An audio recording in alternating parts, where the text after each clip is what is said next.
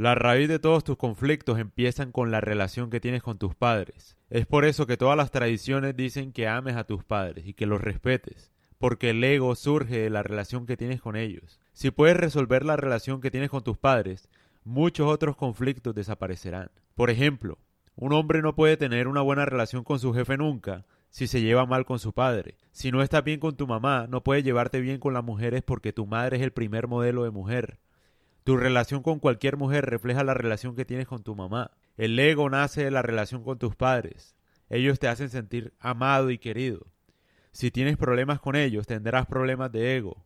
Verás el mundo con odio. Tienes que sanar porque las consecuencias de no hacerlo las vas a pagar tú. Ningún tipo de relación puede ser exitosa si te llevas mal con tus papás. Si no tuviste un padre o madre o si fueron malos contigo, no es excusa. No es culpa tuya tenerlos, pero sí es tu responsabilidad sanar e interpretar de la mejor manera lo que sucedió.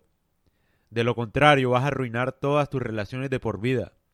Y la gente va a saber usarte porque saben que tienes un vacío sin resolver, lo que significa que eres fácilmente manipulable.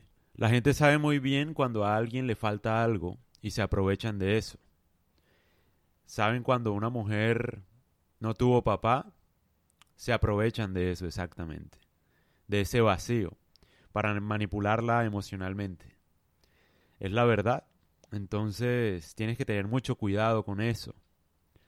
La gente sabe muy bien leer los vacíos de las personas, al menos de manera inconsciente, y saben aprovecharse de eso.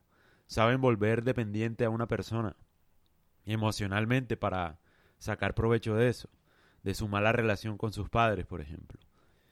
Entonces es algo para analizar y pensar e interpretar de la mejor manera posible. Tus padres pueden que hayan sido malos, que te hayan tratado mal, que te hayan abandonado, pero aún así tu relación con ellos, estén vivos o no, tiene que ser positiva. Tienes que interpretarlo de la mejor forma posible precisamente para evitarte las consecuencias de esa mala relación en el futuro. Porque vas a tender a replicar y a buscar con quién desquitarte de lo que pasó. Y todas tus relaciones se van a arruinar por eso. Es algo inteligente para hacer. No se trata de buscar quién es culpable o no, sino se trata al final de uno tener la mejor vida posible. Y no la vas a tener si no sanas esa relación con tus papás.